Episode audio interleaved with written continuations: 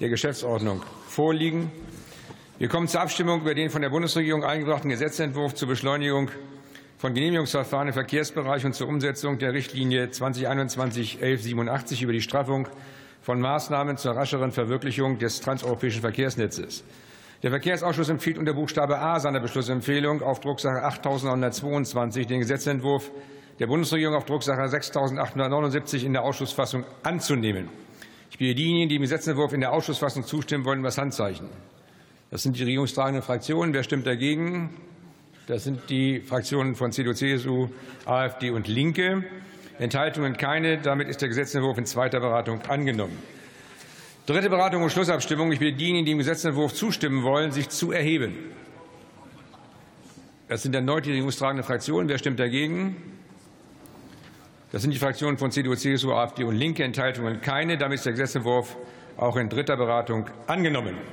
Unter Buchstabe B seiner Beschlussempfehlung auf Drucksache 8122 empfiehlt der Verkehrsausschuss, eine Entschließung anzunehmen. Wer stimmt für diese Beschlussempfehlung? Das sind die regierungstragenden Fraktionen. Wer stimmt dagegen? Sämtliche Oppositionsfraktionen. Entschuldigung, das war also dagegen stimmen CDU, CSU und AfD. Enthaltungen die Linke. Damit ist die Beschlussempfehlung ebenfalls angenommen. Wir kommen zur Abstimmung über zwei Entschließungsanträge. Entschließungsantrag der Fraktion der CDU-CSU auf Drucksache 8923. Wer stimmt dafür? CDU-CSU-Fraktion und AfD. Wer stimmt dagegen? Die regierungstragende Fraktion und die Linke. Damit ist der Entschließungsantrag abgelehnt. Entschließungsantrag der Fraktion der AfD auf Drucksache 8924. Wer stimmt dafür? Die AfD-Fraktion. Wer stimmt dagegen? Sämtliche anderen Fraktionen des Hauses. Damit ist der Entschließungsantrag abgelehnt. Liebe Kolleginnen und Kollegen, bevor ich den nächsten Tagesordnungspunkt aufrufe, möchte ich eine kurze Erklärung abgeben. Mecklenburg-Vorpommern und Schleswig-Holstein stehen heute vor wahrscheinlich der schwersten Sturmflut seit 100 Jahren. Ich finde, das Haus sollte den Menschen wünschen, dass die Sachschäden gering bleiben und Menschenschäden nicht zu befürchten sind.